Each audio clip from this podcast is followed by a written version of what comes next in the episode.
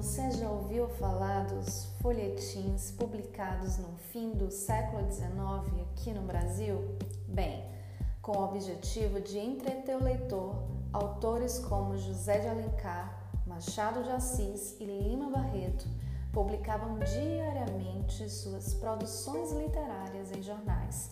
Os folhetins encantavam o público que ficava sempre na expectativa pelo próximo capítulo. Então, objetivo: trazer histórias que possam mexer com a sua emoção e a sua imaginação. Você terá uma mistura de letras e histórias a cada episódio. Não perca o meu folhetim digital. Aqui quem fala é Gisele Nogueira Barreto e este é meu podcast.